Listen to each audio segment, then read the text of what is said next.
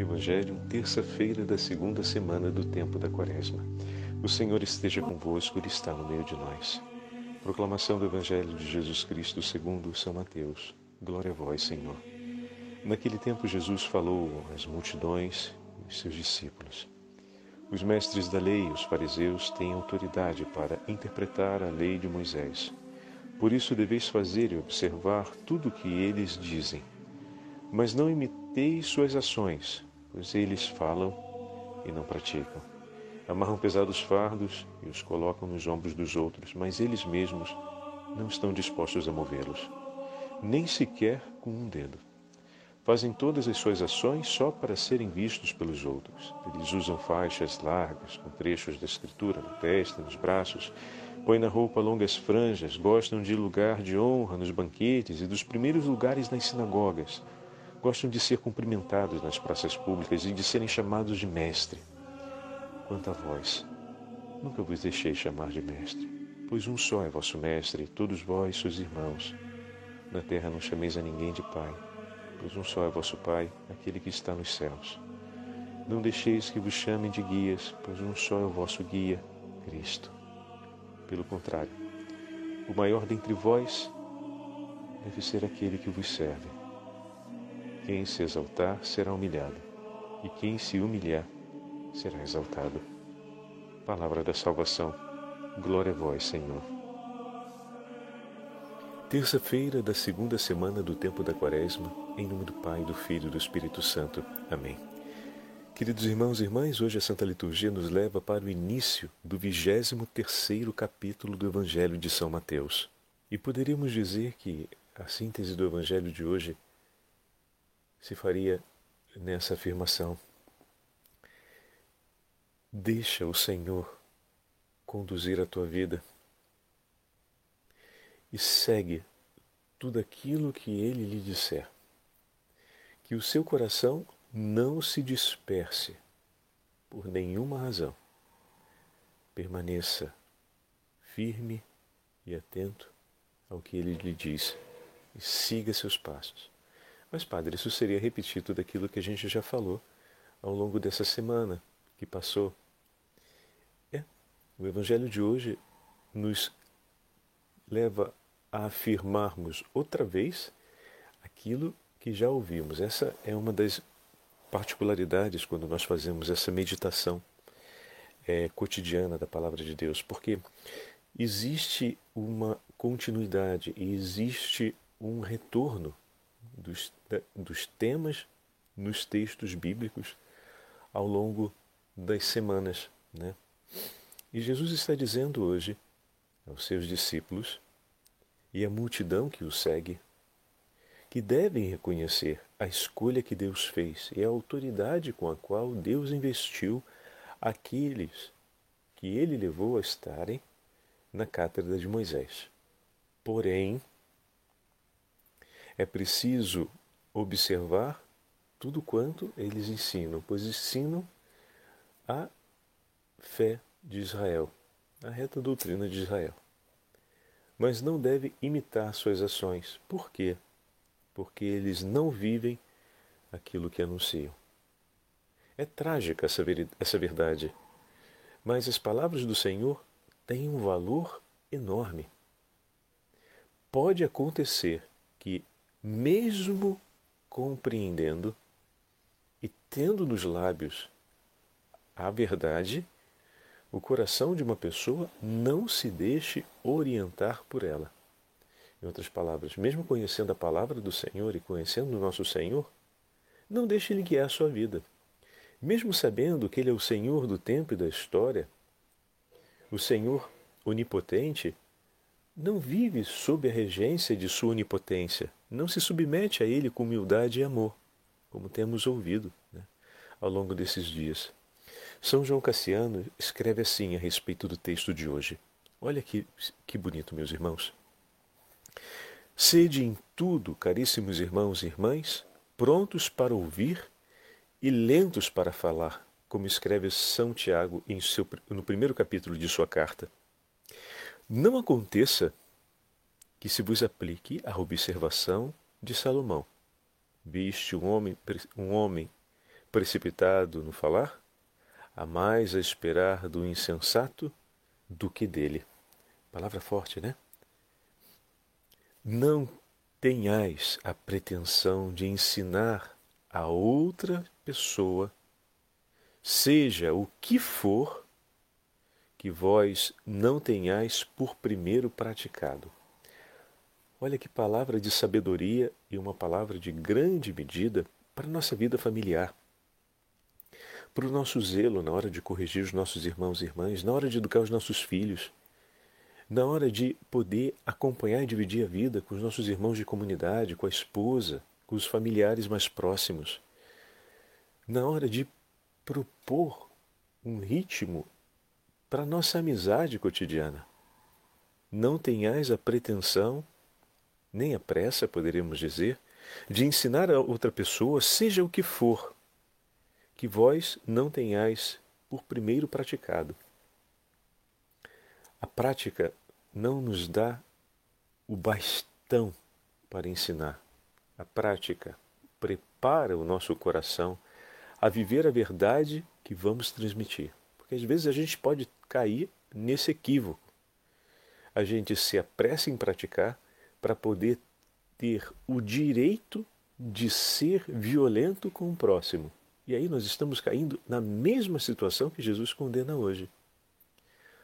O fato deles estarem na condição da cátedra de Moisés, ou seja, de ensinarem a fé no Deus vivo de Israel, é motivo para eles atarem pesados fardos sobre as costas de seus irmãos. Ou seja, é agir com violência, com peso, com presunção e, de certa forma, não cumprir aquilo que o Senhor tanto fala, o mandamento da caridade. De que vale conhecer as coisas de Deus e ensinar sobre elas, se o amor que o próprio Deus tem e oferece por nós não é não só conhecido, mas não é acolhido e muito menos praticado. Porque se conhecesse esse amor, de fato, não o abandonaria. E se o rejeita, é porque o coração já se perdeu na perversão da maldade. Mas naquele caso ali, que o Senhor faz referência, é uma verdadeira ignorância. Mas no, no, desenvolver da afirmação do Senhor, do ensinamento do Senhor, entra essa outra página que é um pouco mais trágica, que muitos deles não o fizeram por ignorância, mas lembram da imagem do Evangelho de ontem sobre os méritos? Muito bem, eles já escolheram receber o tesouro aqui nesse tempo. O mérito deles é o aplauso dos homens, o mérito deles é ser visto pelos homens, o mérito deles é serem chamados com títulos e receberem é, honras e acenos de dignidade. Nesse tempo, eles fizeram essa escolha. Eles abandonaram a escolha pelo que é eterno para terem consigo o que é efêmero. Eles buscaram a conquista nesse tempo, ao invés de permanecer com Deus para com Ele conquistar a eternidade. Isso é trágico. Essa escolha já é uma escolha miserável da parte deles. Lamentável. E o Senhor adverte na segunda parte do texto de hoje a respeito disso. De início, o Senhor nos chama a essa responsabilidade que falamos nesses últimos dias. Tenha os seus olhos, o seu coração focado no Senhor. Que a sua palavra, que o seu ensinamento seja por primeiro a sua alegria, a sua vida, a sua escolha. E depois você vai dividir a alegria daquilo que encontrou com o seu irmão. Mateus deixa a coletoria de impostos, vamos pegar aqui a imagem, né? E segue o Senhor. O momento seguinte é dividir essa alegria, dar a festa na qual ele entrega os seus bens e se torna pobre como o Senhor para segui-lo. Mas a pobreza que Mateus testemunhou a seus irmãos veio da alegria do encontro com Cristo. Ele não poderia exortar os seus irmãos é, é, publicanos né, a vida na pobreza, a entrega de tudo, sem que primeiro ele tivesse encontrado Cristo. E é exatamente viver o encontro com o Senhor que leva ele a realizar aquele ato da entrega. E aqui nós vemos o jovem rico que encontrou o Senhor, que ouviu a palavra do Senhor, que cumpria os mandamentos do Senhor desde a sua infância. Mas na hora de realizar essa prática, ou seja, ele, por uma inteira infância e por uma inteira vida, foi um sinal para todos os seus irmãos de alguém que perseguia cumprir de todo o coração aquilo que Deus tinha preparado para ele.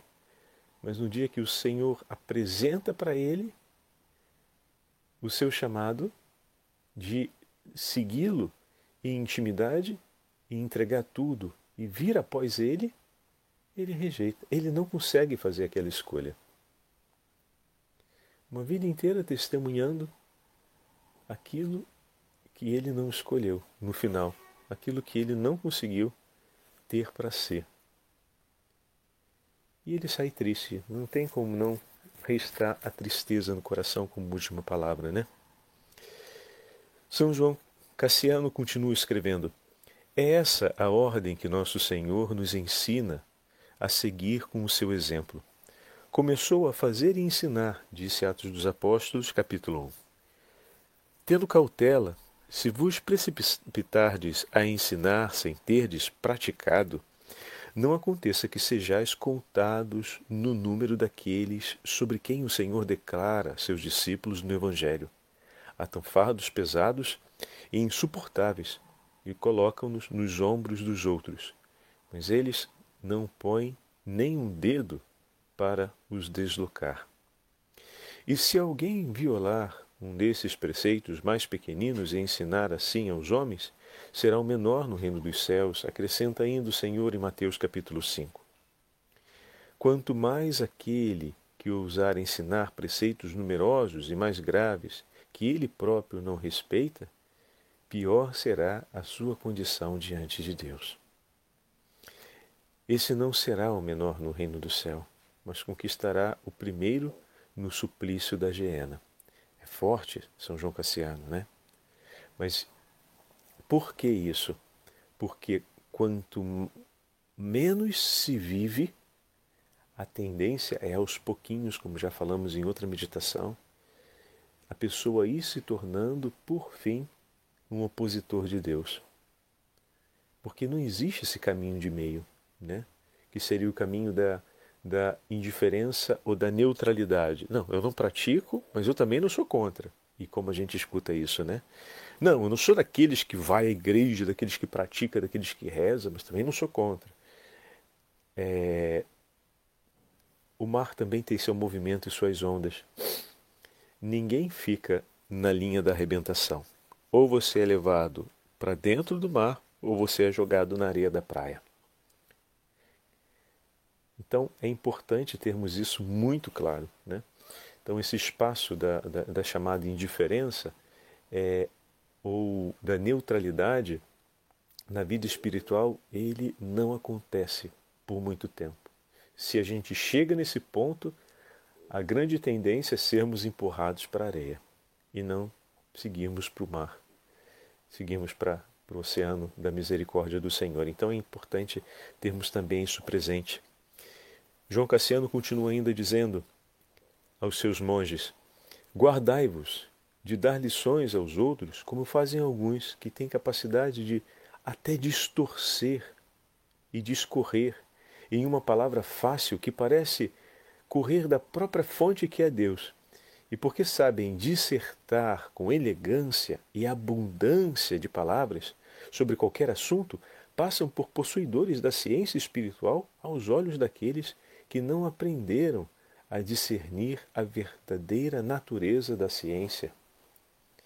Ora, uma coisa é ter alguma facilidade de palavra e brilho no discurso, outra coisa é penetrar até o coração e a medula nas palavras celestiais, contemplando com um olhar puríssimo do coração os mistérios profundos e ocultos de Deus.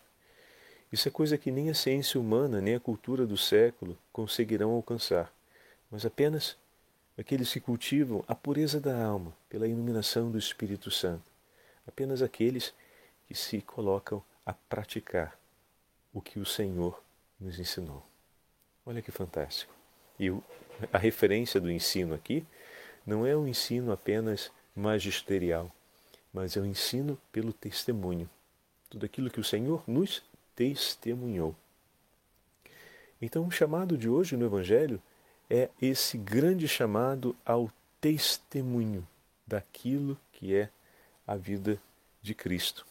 Hoje temos a memória de Santa Luísa de Marilac, a fundadora das Filhas da Caridade de São, São Vincenzo, São Vicente de Paulo.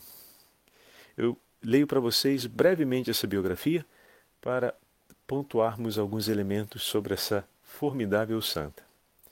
Santa Luísa de Marilac ficou órfã de seus pais aos 14 anos. Olha que vida, meus irmãos. Aos 14 anos, perdeu os pais. Lembram dessas últimas meditações que nós fizemos? Que repetimos essa frase desde o último domingo? A vida tem o seu ritmo. Deixa Deus conduzir a sua história e segue com Ele. Muito bem. Aos 14 anos ela perdeu seus pais. Pretendia seguir a vocação religiosa, porém, por vontade de seus parentes e pela condição de vida que levava, foi conduzida ao casamento e casou-se e teve um filho. Passou por grandes dificuldades durante o seu casamento devido a problemas financeiros e a longa enfermidade que enfrentou o seu marido. E permaneceu ao lado dele e ao lado de sua família através de duras penas. Os contatos com São Vicente de Sales ajudaram-na então a enfrentar esse período tão difícil. Isso começa no 1618. Olha que maravilha. O Senhor sempre coloca do nosso lado aqueles que nos ajudarão a não dizer não para aquilo que a vida nos reserva. Ouviram bem a frase? Ele sempre colocará do, do nosso lado aqueles que nos ajudarão a não dizer não para aquilo que a vida nos reserva. Ou seja, para que a gente possa abraçar a vida como ela acontece e abraçar na certeza que Cristo está conosco, por amor a Ele. São Francisco de Sales acompanhou Santa Luísa de Marilac e a ajudou a acolher cada passagem da sua vida com fé firme e esperança renovada no Senhor. E todo o sofrimento vivido por ela foi um grande ato de amor celebrado na fé e na esperança. Não diminuiu em nada as dores e o peso da vida, mas ajudou a encontrar um significado que ecoou na eternidade, um significado de valor eterno. Em 1625, então, o seu marido faleceu. Ela, que já era mãe e esposa, se torna agora viúva. Seu filho, para grande alegria do seu coração, ingressou no seminário. Depois se tornou um sacerdote. E ela tornou-se finalmente uma religiosa. Olha aí, mais uma santa mulher no 1600 que percorre todas as páginas da vocação. Belíssimo. Santa Luísa teve a felicidade, olha como Deus é bom, teve a felicidade de conviver com pessoas especiais que sempre a ajudaram a perseguir o projeto de Deus para a sua vida. Um projeto que sempre se renovava e que sempre a levava a um passo mais ousado. Se foi um grande desafio perder os pais aos 14 anos e viver uma vida cuidada pela família com tantas penúrias, um desafio maior foi mais ousado ainda esposar-se e, ao se esposar, enfrentar todo o tempo de doença que o marido passou e depois vem aquilo, mas quando vai acabar isso? Mas o Senhor será que não está olhando para mim? Essas perguntas sempre foram enfrentadas à luz da fé. E nunca foram motivo suficiente para ela desistir de praticar, olha aí o Evangelho de hoje, aquilo que o Senhor lhe ensina. Ao ouvir, o Senhor colocou ao lado dela aqueles homens que ajudaram sempre a recordar essa palavra e a escolhê-la para que ela pudesse praticar.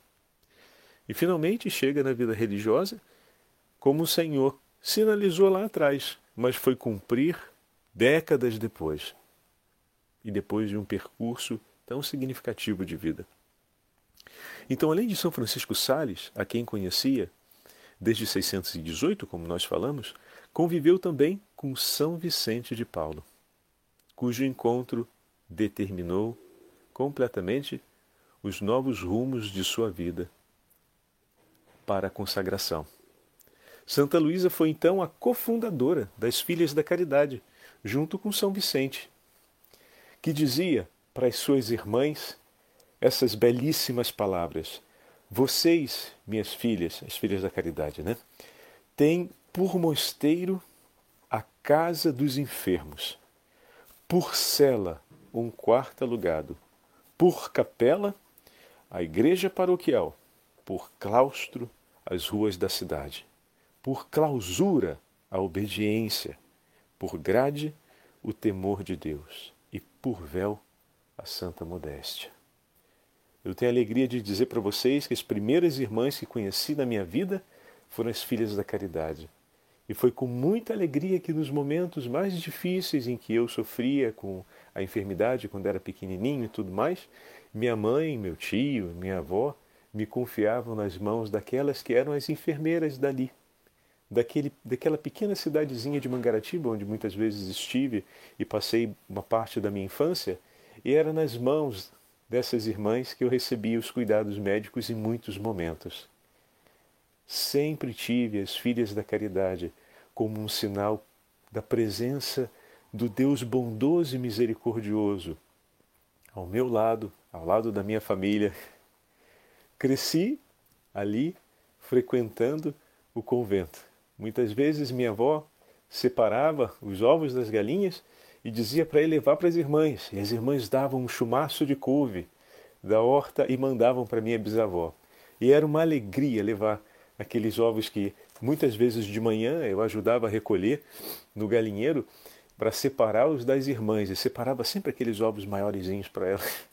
E quando voltava, voltava com aquele, com aquele amarrado de couve, naquele né, molho de couve grande, cada folha bonita, e voltava feliz para entregar para a avó que as irmãs tinham mandado e elas com tanto carinho, sempre com um sorriso no rosto, recebia tudo aquilo que levávamos, mas sobretudo nos recebia com amor no domingo para a missa e cada vez que precisávamos. Foi nos braços daquelas mulheres que eu pude conhecer e provar um pouco mais a misericórdia de um Deus que se faz sorriso e cuidado com os necessitados. Então, meus irmãos, é, aproveito para partilhar com vocês com muito carinho essa página da minha vida que tenho como um grande tesouro de Deus e que nos ajuda a ver o grande valor dessa escolha.